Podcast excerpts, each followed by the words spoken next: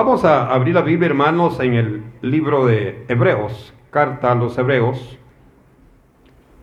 capítulo 10.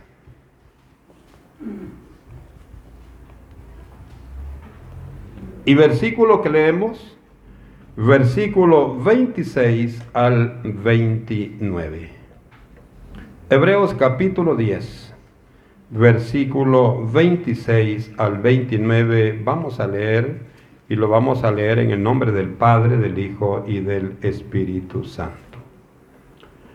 Y dice la palabra del Señor, porque si pecaremos voluntariamente después de haber recibido el conocimiento de la verdad, ya no queda más sacrificio por los pecados, sino una horrenda expectación de juicio y de hervor de fuego que ha de devorar a los adversarios. El que viola la ley de Moisés por el testimonio de dos o tres testigos muere irremisiblemente. ¿Cuánto mayor castigo pensáis que merecerá el que pisoteare al Hijo de Dios y tuviere por inmunda la sangre del pacto en la cual fue santificado e hiciere afrenta al Espíritu de la gracia? Le decimos, bendito Dios, te damos en esta hora gracias porque una vez más, amado Dios, nos permites poder acercarnos a tu presencia con el propósito, amado Señor, de adorarle, de servirle, amado Dios, y de hacer su voluntad.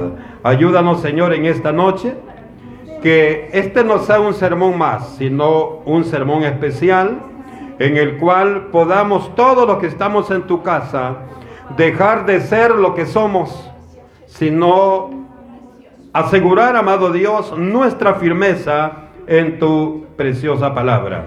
Saludamos también a los hermanos y amigos que nos ven a través de las redes sociales, también que tu gloria y tu poder llegue a fortalecer su vida espiritual. En el nombre de Jesús te lo hemos pedido en esta hora.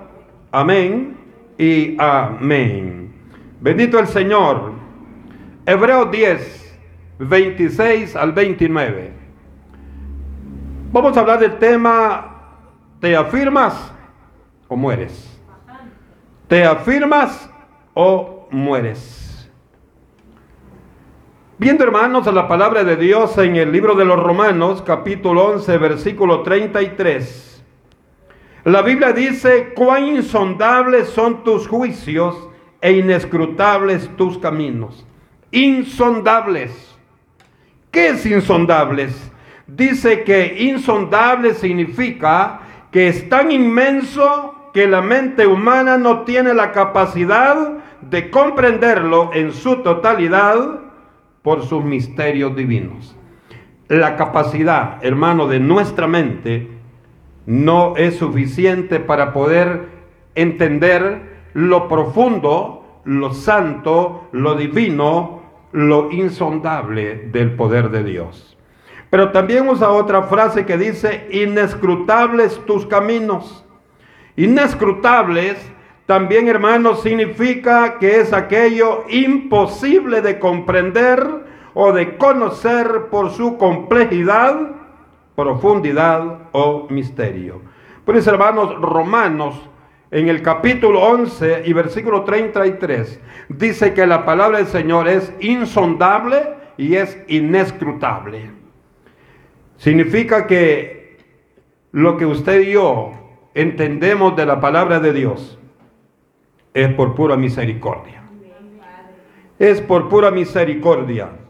En Deuteronomio capítulo 29 y versículo 29 dice la palabra, que las cosas secretas pertenecen a Jehová nuestro Dios, mas las reveladas, las que están en la palabra, son para nosotros, para que nos esforcemos en cumplirlas. Oiga, es para nosotros, para que nos esforcemos en cumplirlas, las que están acá.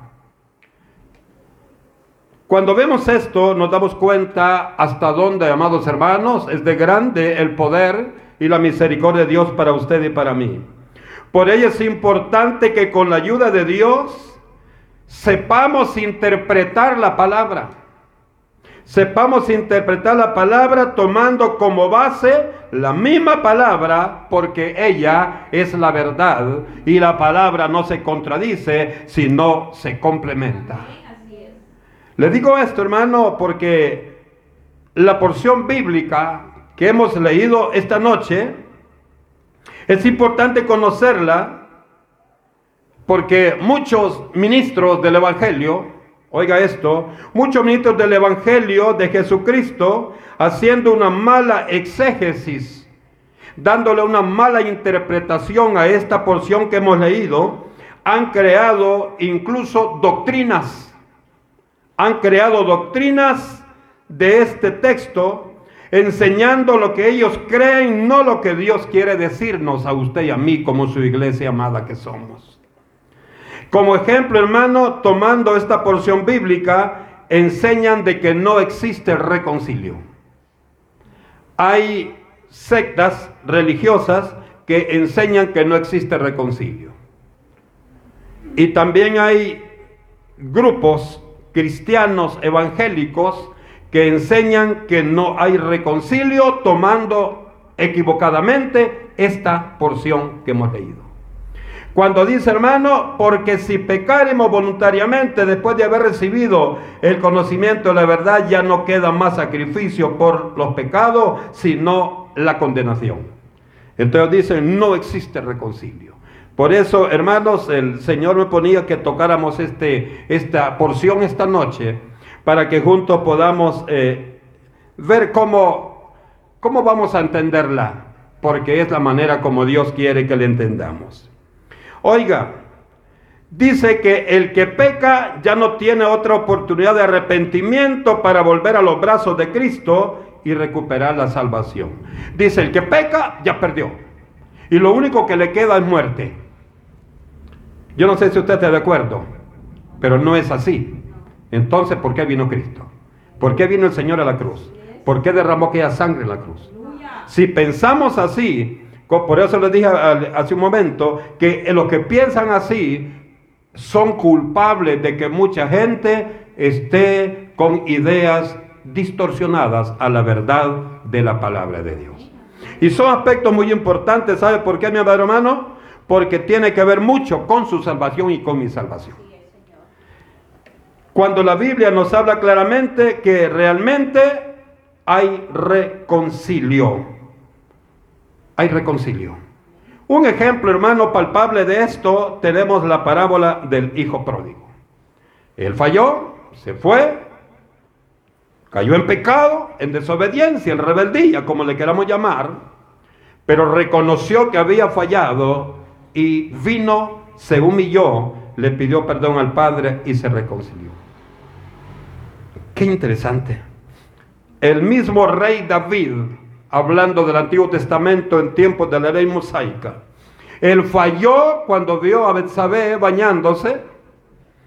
¿Le gustó la, la, muchacha? Cometió el error, usted sabe, cometió, o cometió homicidio, mató al esposo de esta muchacha.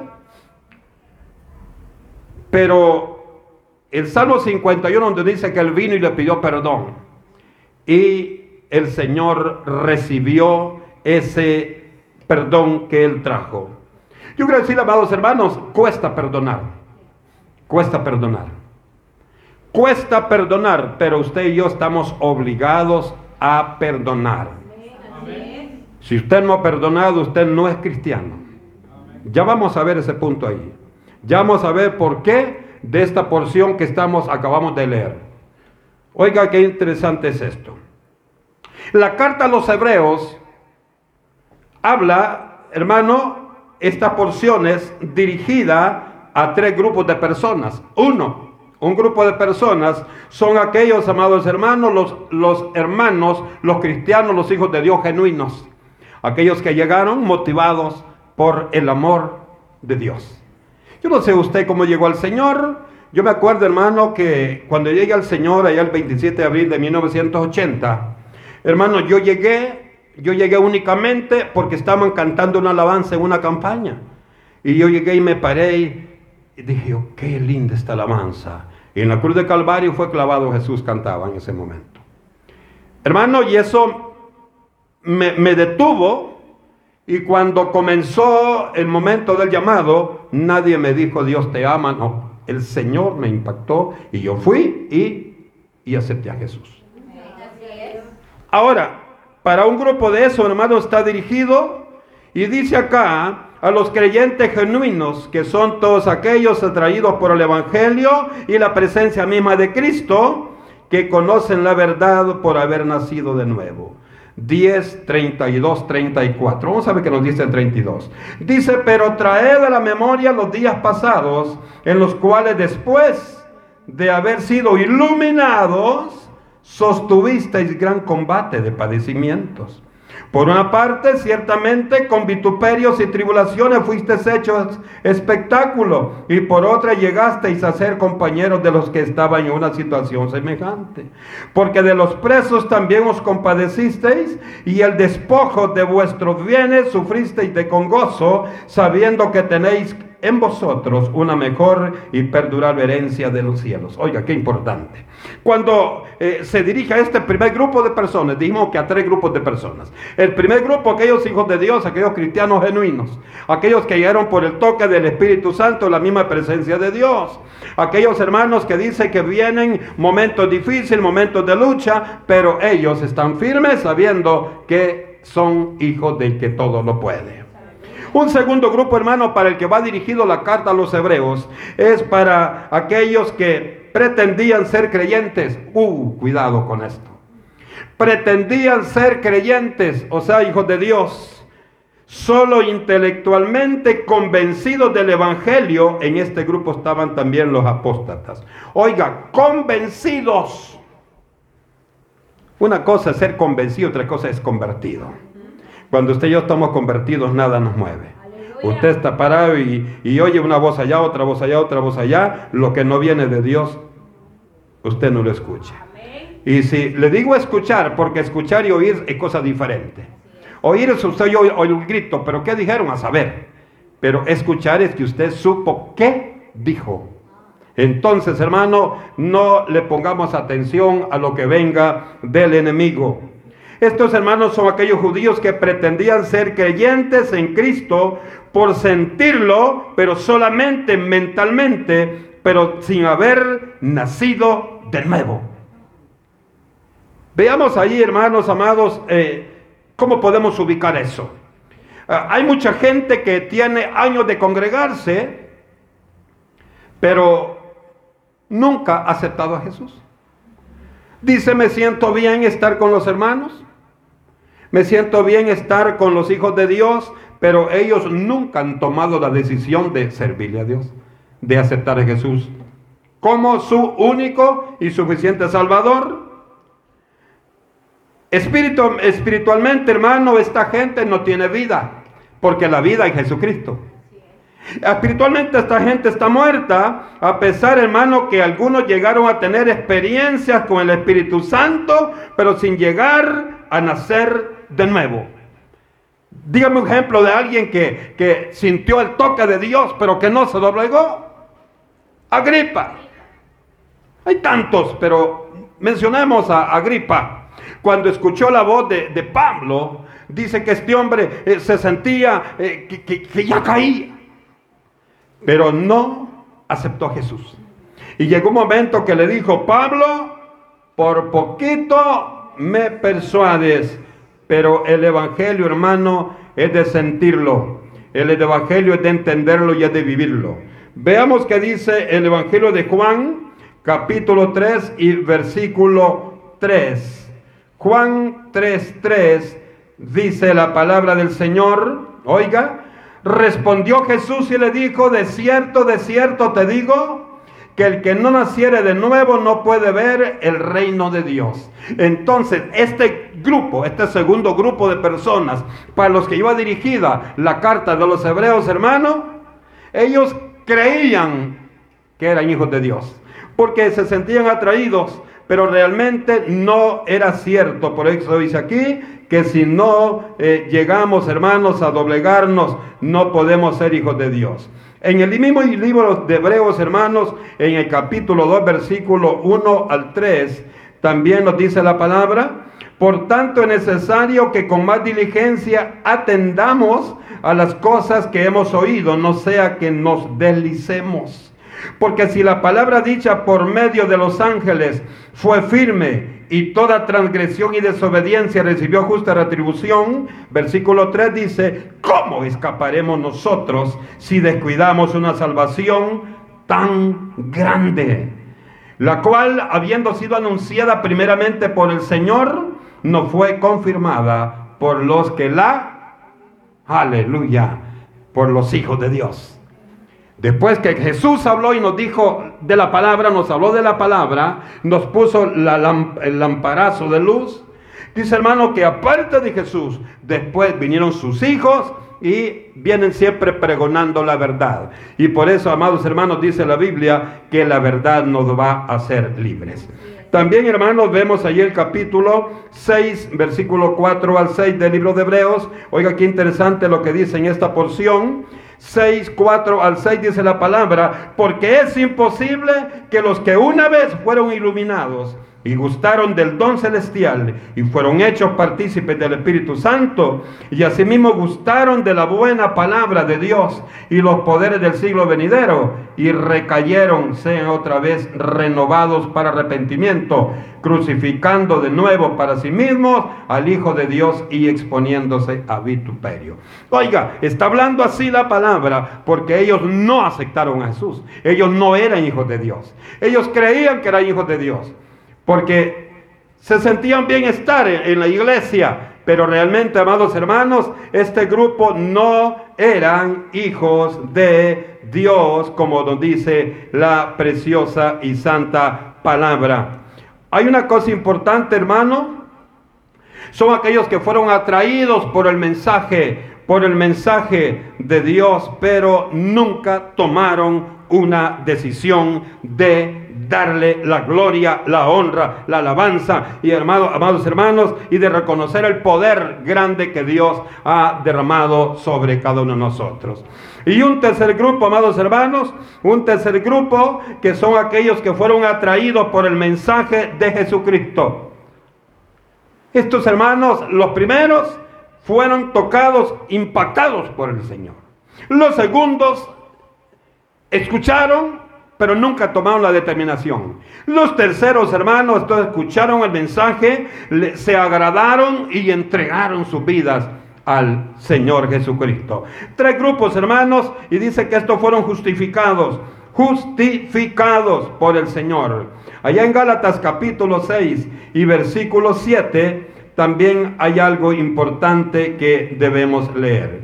Gálatas nos dice la palabra del Señor, Gálatas capítulo 6 y versículo 7 dice la palabra, no os engañéis, Dios no puede ser burlado, pues todo lo que el hombre sembrare, eso también segará. Aquellos creían que eran hijos de Dios, pero no eran hijos de Dios. Aquellos creían, hermano, que porque se sentían bien en medio del pueblo del Señor, y usted no me deja mentir, hay mucha gente religiosa, hermano, que no son hijos de Dios, no son cristianos, pero usted le dicen, hermana, Dios le bendiga. Y usted le dice, amén. Dígame si no es cierto que a usted le dice, hermana, Dios le bendiga. Y usted dice, ¿y de dónde, vea? ¿De dónde? Pero, bueno, pero yo pienso que es mejor que le digan Dios le bendiga, porque realmente usted y yo somos bendecidos por el nombre del Señor. Bien, pero eso, hermano, ese es un saludo para los que somos hijos de Dios. ¿Verdad? Pero gloria a Dios, ¿verdad? Que también yo lo hacen.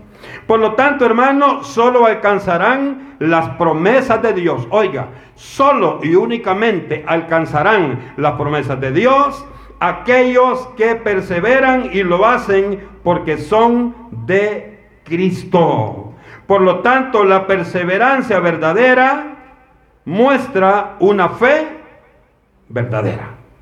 Si usted persevera en Jesús es porque usted cree que realmente Él es un Dios y que vale la pena adorarlo. ¿Sabe, hermano por hermana, por qué usted está así bonita y está bien, bien feliz en el Señor? Porque usted ha creído que Dios tiene el poder para darle la victoria. ¿Sabe por qué Dios siempre la guarda? Porque Dios tiene el poder. Ahora, amados hermanos, esta carta también nos exhorta. En la carta de Hebreos, si usted la lee, nos exhorta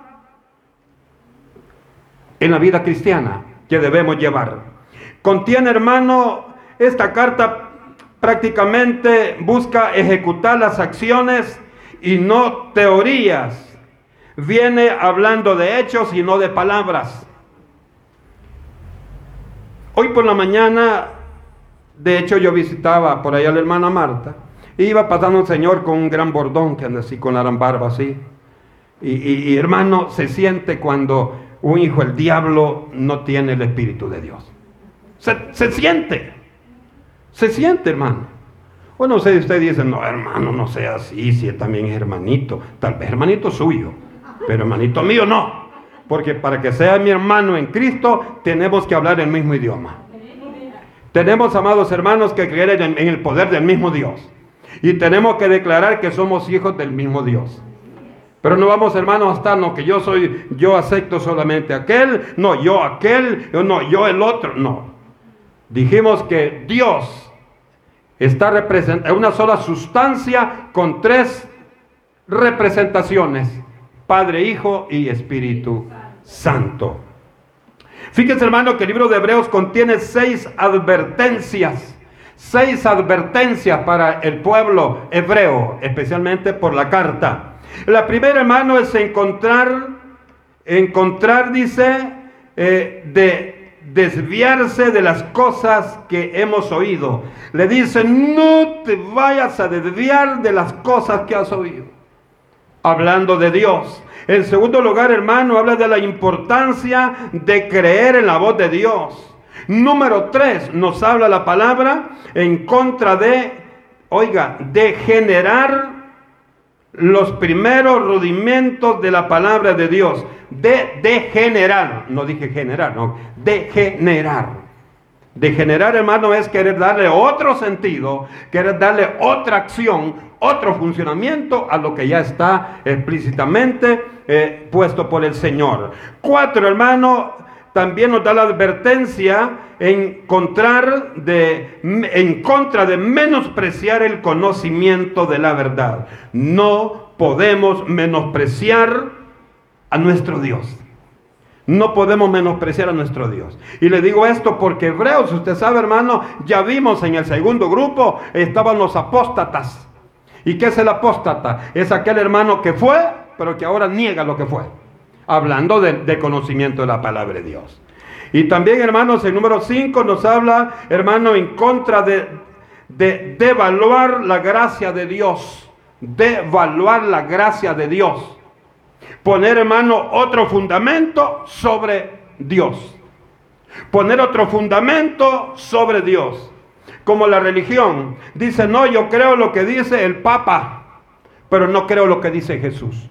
Hermano, ahí está devaluando la eficacia de la gracia que Dios nos ha dado para que usted y yo podamos alcanzar la salvación.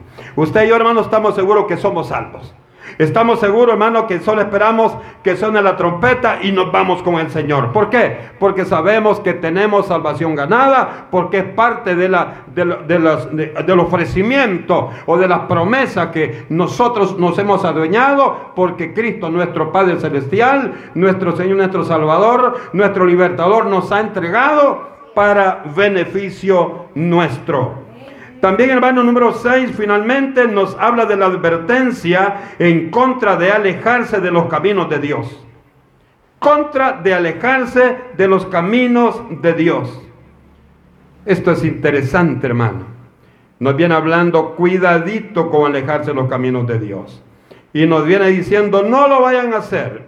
El capítulo 12, hermano, capítulo 12, versículo 25 al 29, nos dice la Biblia, mirad que no desechéis al que habla. Porque si no escaparon aquellos que desecharon al que los amonestaba en la tierra, mucho menos nosotros si desechamos al que amonesta desde los cielos. La voz del cual conmovió entonces, dice la palabra, la tierra, pero ahora ha prometido diciendo, aún una vez, y conmoveré no solamente la tierra, sino también el cielo. Y esta frase, aún una vez, indica la remoción de las cosas móviles como cosas hechas para que queden las inconmovibles. Así que dice el versículo 28, recibiendo nosotros un reino inconmovible, tengamos gratitud y mediante ella sirvamos a Dios, agradándole por temor y reverencia, dice el 29, porque nuestro Dios es fuego consumidor. Qué interesante. Esta es una, una introducción. Ahora, hermano, entremos de lleno al versículo 26, porque el versículo 26 nos interesa que lo conozcamos. Versículo 26. Oiga, ¿por qué nos interesa? Porque dice, porque si pecaremos voluntariamente después de haber recibido el conocimiento de la verdad, ya no queda más sacrificio por los pecados. Dice entonces, alma que pecare, esa morirá. Eso era ley. Ahora, hermano, está Jesús dándonos a nosotros de su gracia. Pero ya vimos aquí en el versículo 26 del capítulo 10 de Hebreos que hay muchos que van a van a perder, van a ser condenados. Veamos entonces versículo 26. Este pasaje, hermanos, va también en línea con la porción que leímos en el capítulo 6 versículo 1 al versículo 8. Tiene mucha, mucha relación esta, esta, esta porción en el capítulo 6. Eh, dice el versículo 1 al 8. Dice, por tanto, dejando ya los rudimentos de la doctrina de Cristo, vamos adelante a la perfección, no echando otra vez el fundamento del arrepentimiento, de obras muertas, de la fe en Dios de la doctrina del bautismo, de la imposición de manos, de la resurrección de los muertos y del juicio eterno. Y esto haremos si Dios en verdad lo permite. Porque es imposible que los que una vez fueron iluminados y gustaron del don celestial y fueron hechos partícipes del Espíritu Santo y asimismo gustaron de la buena palabra de Dios y los poderes del siglo venidero y recayeron, sean otra vez renovados para arrepentimiento, crucificando de nuevo para sí mismo al Hijo de Dios y exponiéndose vituperio. Versículo 7, porque la tierra que bebe la lluvia de muchas veces cae sobre ella y produce hierba provechosa a aquellos por los cuales es labrada recibe bendición de Dios. Pero la que produce espinos y abrojos es reprobada, está próxima a ser maldecida y su fin es de ser, aquí está hablando de aquellas personas que no se han decidido aceptar a Jesús y también aquellas personas aceptaron a Jesús, pero que no se han decidido dejar el pecado. Dejar aquellas situaciones y, no hay cosa, hermano, peor que usted y yo sepamos que muchas veces estamos haciendo algo que usted sabe y yo lo sé, que no le agrada a Dios. Ese, ese es un problema, hermano, bien, bien serio. Apostasía, apóstata. Dice que renunciar renunciar a sus creencias y abandonar su fe a la que pertenecía. Ahora, supongas hermano que eso fue, por ejemplo, como la gnosis, la religión tradicional y tanto grupo religioso, sectas, hermanos y herejías que hayan en todo el mundo. Gloria a Dios que la gente se aleje. Pero aquí está hablando, hermano, el escritor de este libro, que no se sabe quién, no se sabe quién escribió Hebreos. No se sabe, porque la Biblia no lo dice. ¿Verdad? Aunque otros dicen que Apolo, otros que Pablo, pero ese es cuento de ellos. La Biblia no lo dice. Por lo tanto, hermano, yo quiero decirle lo que dice la palabra, es lo que usted y yo vamos a entender. Hay una cuestión interesante, hermano, que el tipo de personas, este tipo de personas dice que se sienten atraídas a Cristo. En un principio oyen y aparentemente entienden el mensaje de Dios, pero no lo entienden porque no se doblegan no se doblegan a el mensaje de Dios. Oiga bien, motivados hermanos a entregar su vida al Señor, pero creen, hay momentitos yo creen, yo pienso que esta gente es tocada como Agripa, que dice, no, yo necesito tener ese Dios de los hermanos, yo necesito tener ese Dios de los evangélicos. Mucha gente me ha dicho, mi hermano, yo como quisiera ser evangélico como ustedes. Le digo, ¿por qué no lo haces? Me dice, es que, es que ya, pero no puedo. Ah, entonces quiero decir una cosa, hermano. Aquí hay dos cosas. Cristo, hermano, Cristo ha venido para todos, pero también no todo lo va a hacer el Señor. Usted y yo tenemos que poner también en nuestra parte para buscar la presencia de Dios. Oiga, hermano, Estas personas son aquellas, son aquellas que vinieron al mundo, vivían en fornicación, viven en adulterio, en borracheras, en malas prácticas. Incluso, hermano, muchos, muchos de estos han pasado y han aceptado a Jesús ante nuestros ojos, pero su corazón, allí no ha entrado el Señor. Solamente, hermano, se ha quedado a nivel de del diente al labio. Y como usted sabe que la palabra dice, hermano, que a Dios no lo podemos engañar, dice que Dios conoce todo. Y el problema es que este tipo de personas, y estoy hablando de este tipo de personas especialmente porque es de quien está hablando el versículo 26. Este tipo de personas, hermanos, se, se acostumbran a vivir en pecado allá afuera y se acostumbran en estar adentro de la iglesia. Y como el sistema de vida de ellos es así, hermanos, se acostumbran tanto que dicen, bueno, Dios sabe que, y ahí viene el enemigo, les mete aquella, aquella mentirita, lo que cuenta es el, el corazón, dice. Pues sí, si está mal es porque el corazón lo tiene mal. Entonces, y si el corazón es el que cuenta y el corazón es el que está malo, hermano, no hay esperanza, no hay esperanza. Oiga, Dice hermano en 1 Juan capítulo 2 versículo 19, dice, estaban con nosotros pero no eran de nosotros. O sea, hermano, estaban dentro con los hebreos, estaban dentro de la sinagoga con los hebreos, pero no eran hijos de Dios. No eran hijos de Dios. Porque nunca nació en su corazón prepararse para el día de la muerte o para el día del arrebatamiento. Su lucha y mi lucha como dice aquella alabanza, cuando mis luchas terminen aquí. Es, hermano, que para el día que Cristo nos llame a su presencia, nos vamos antes o nos vamos en arrebatamiento, que estemos listos, estemos aptos para recibir el galardón. El galardón. No hay cosa peor, mi amado hermano. No pierda de vista que estamos en el versículo 26. No hay cosa peor que conscientemente vivamos engañados. Engañados. Supóngase, hermano, yo me congrego acá, pero no le hablo a la hermana fulana, a la hermana fulana, al hermanito tal, hermanito tal. Yo no le hablo. Hermano, pero, pero a todos los demás, hermano, Dios le bendiga, lo abrazo, le doy un, un apretón de manos y soy amable, pero con los demás no soy así. Yo mismo me estoy engañando. Yo mismo me estoy engañando. Porque Dios ve lo que realmente Él nos ha dicho que hagamos. Y Cristo no ha dicho eso. No, hermanos, que me hizo daño. Pero ¿qué dice la Biblia? Hacerle bien a aquellos que te han hecho mal. Ah, hermanos, si vamos a hacer bien a aquel que nos ha hecho bien, si eso no tiene lógica. Eso, es parte de la vida. No, Dios nos manda, hermano, que usted y yo amemos al que no nos ama. Pero si es usted el que no ama, entonces usted es el problema. Y dice la palabra, hermano, que este grupo de personas, dice, viven engañados, creyendo que ellos tienen la razón, cuando la razón, ¿quién la tiene? El Señor. La razón la tiene el Señor porque Él es Dios y Él todo lo conoce. Y aparte de eso, porque Él es perfecto. Usted y yo, hermano, no somos perfectos. Estamos buscando la perfección en el Señor.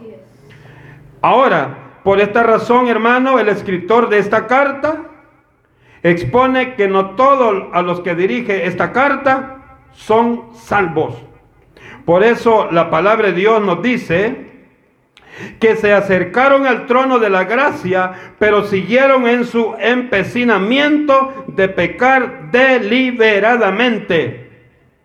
¿Qué significa deliberadamente? Sin temor. Hermano, hacen las cosas de tal manera y, y ¿qué pues? ¿Y qué me van a decir a mí? deliberadamente, sin ningún temor. Y dice la palabra que estos señores son de lo que está hablando el versículo 26. Dice, porque están pecando voluntariamente. No es que no sepan, están pecando voluntariamente. No es que no sepan que lo que está haciendo está malo. No dice usted, no, yo sé que a Dios no le, no le gusta y que Dios no le agrada con lo que estoy haciendo, pero ¿y qué pues? Está tentando a Dios. Estamos tentando a Dios. Y yo le digo esta noche, la ley, hermano, mosaica decía que todo el que actuaba de esa manera debía de morir. Esa era la ley. Decía, hermano, que todo el que fallaba debía de morir. Ahora, hay una cosa importante, hermano. El que vive de esa manera, repito, no ignora que está viviendo desordenadamente, desagradando de esta manera al Dios Todopoderoso. Ahora le digo, ¿amamos a Dios? Si amamos a Dios, tenemos que buscar la manera de hacer lo que a Dios le agrada. Hermano amado, cuesta, cuesta pedir perdón, ¿verdad? Hermano, usted tanto que habla del perdón, que cuesta. Dígame usted si no. Dígame usted que todavía no se ha ablandado el corazón y le ha pedido perdón a que le falla. Dígame usted si todavía, hermano, hay algo en su corazón que no le permite tener libertad con su hermano, decirle, hermano, Dios me le bendiga. Hermano, perdóneme, no sé qué pasó. Pero perdone, porque primero lo que Dios me está viendo y lo que estoy haciendo a Él no le agrada. Y lo que estoy haciendo yo es engañándome yo. Porque cuando Cristo venga yo me voy a quedar seguramente. Porque la Biblia se lo dice. ¿Quién entrará? Dice, hay una alabanza, ¿verdad? Señor, ¿quién entrará? Y cuando lo cantamos, y cuando cantamos, amémonos de corazón, no de labios, no seamos hipócritas, hombre, no de labios solamente y, lo hace tan bonito que salió una voz maravillosa, pero su corazón no está maravilloso. Ahora a esta persona va a dirigir esta carta, hermano. Aquí yo quiero que veamos algo. ¿Qué, qué realmente nos dice el versículo 26? Dice hermano que estas personas están pecando voluntariamente. Voluntariamente significa que nadie le diga, actúa así. Usted está actuando voluntariamente. Dice hermano, después de haber recibido el conocimiento de la verdad. Yo quiero que usted vea una cosa. El conocimiento está donde? En la mente. Pero la conversión está en, en el corazón. Por eso, hermano, es importante que cuando usted y yo estamos convertidos, cuando usted y yo hemos reconocido a nuestro Dios como nuestro Salvador, esa conversión está aquí. Cuando usted, hermano, todavía tiene algo en contra de su hermano, algo en contra de su hermana, en su corazón está el problema. Por eso hay una cuestión, hay una porción que a mí me, da mucho gusto, donde dice que el Señor se agrada con el corazón contrito y humillado. ¿A quién? Al hermano, no a él. Porque cuando usted y yo venimos al hermano y le decimos, hermano, perdóneme, usted no se está humillando ante su hermano, se está humillando ante Dios. Porque está obedeciéndole a Dios. Y si aquel hermano dice, ya ve que me pidió perdón, ahora él es el idiota. ¿Ah? Ahora él es el que no ha entendido cuál es el propósito de Dios. Qué bonito es que usted pide perdón y que la otra persona le diga, no se preocupe hermano, no se preocupe hermana. No me había dado cuenta que yo no le caía bien hermana. No me había dado cuenta que, que usted sentía choque conmigo. Claro que usted sabe, pero mire qué bonita la salida, ¿verdad? Para que el hermano no se sienta mal, ¿verdad? No le va a decir, bueno, yo quizás le digo, ya era tiempo, hermano. Ya era tiempo, hermana, que reconociera que, que estaba actuando mal. Y me preocupaba porque Cristo venía y usted se iba a quedar. Y usted también, porque tampoco pide perdón. Es que, hermano, es solo ahorita la palabra de Dios. Y dice el 26, dice, voluntariamente, después de haber recibido el conocimiento de la verdad, ya no queda más sacrificio por los pecados. ¿Sabe por qué dice ya no queda más sacrificio? Porque Cristo ya hizo el sacrificio en la cruz. Cristo ya murió, Cristo ya derramó su sangre, Cristo ya nos demostró, hermano, que nos ama realmente porque Él mismo se entregó.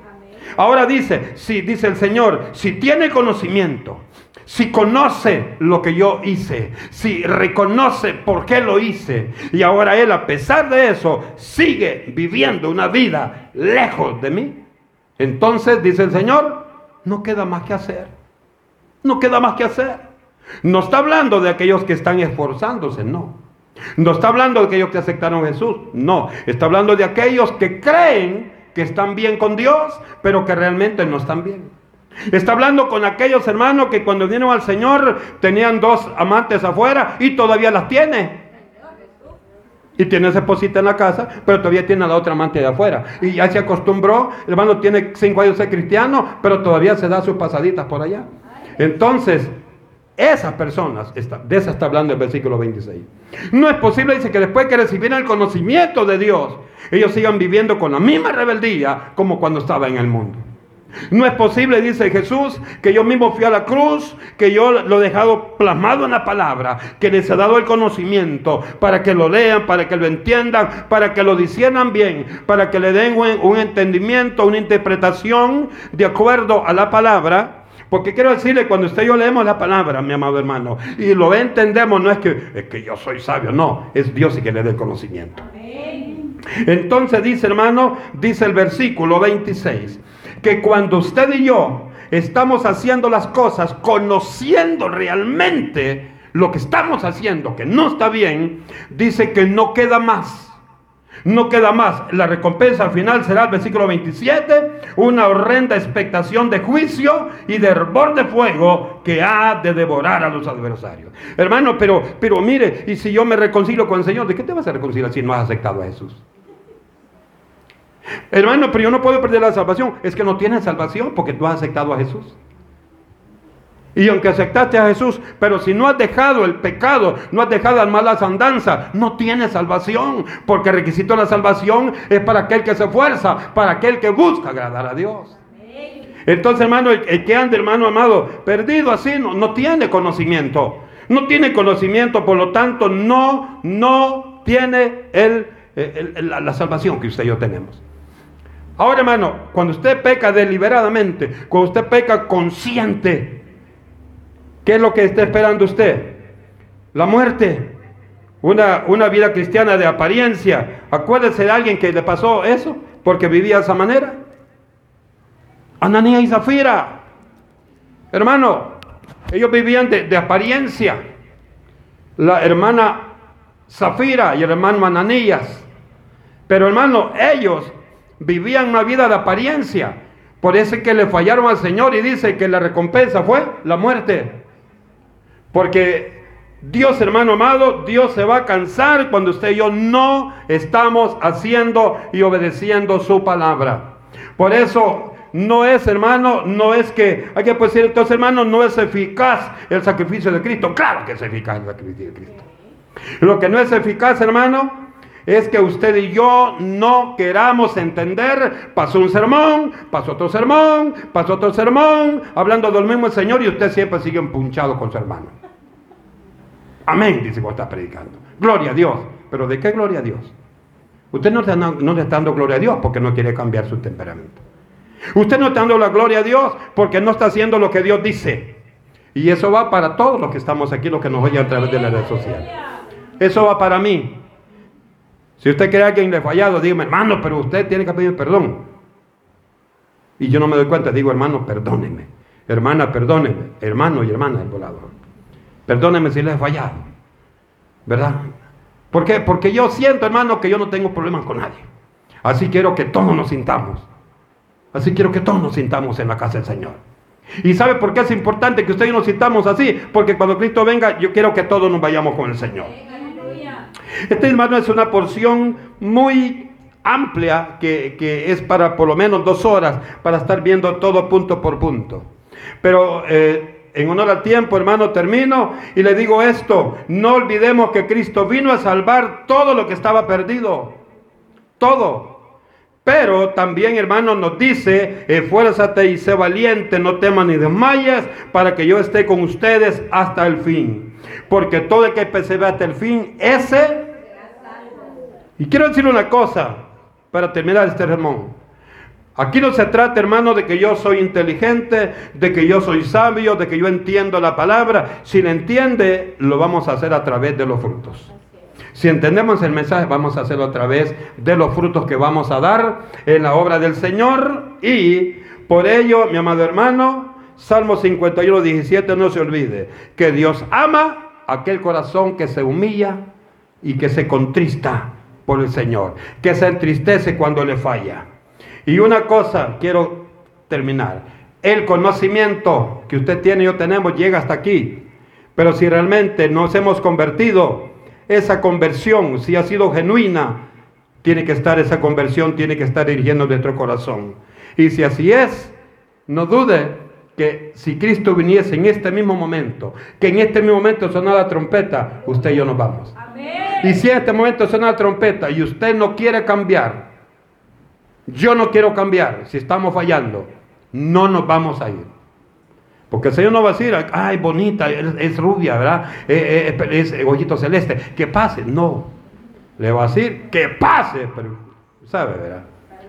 Para el otro lado. Entonces, hermano, pero usted y yo estamos aquí porque queremos irnos con el Señor. Así que hermano, pienso que en el nombre del Señor, eh, esto ha quedado claro, que esto es exclusivamente, versículo 26 y 27, para aquellos que están en la iglesia, que están en la obra, pero que no quieren dejar de pecar. Para ellos, dice el Señor, no hay más paga. No quieren entender con todo lo que yo les he demostrado. Le dijo a la ciudad de Tiro y Sidón, lo mismo les dijo.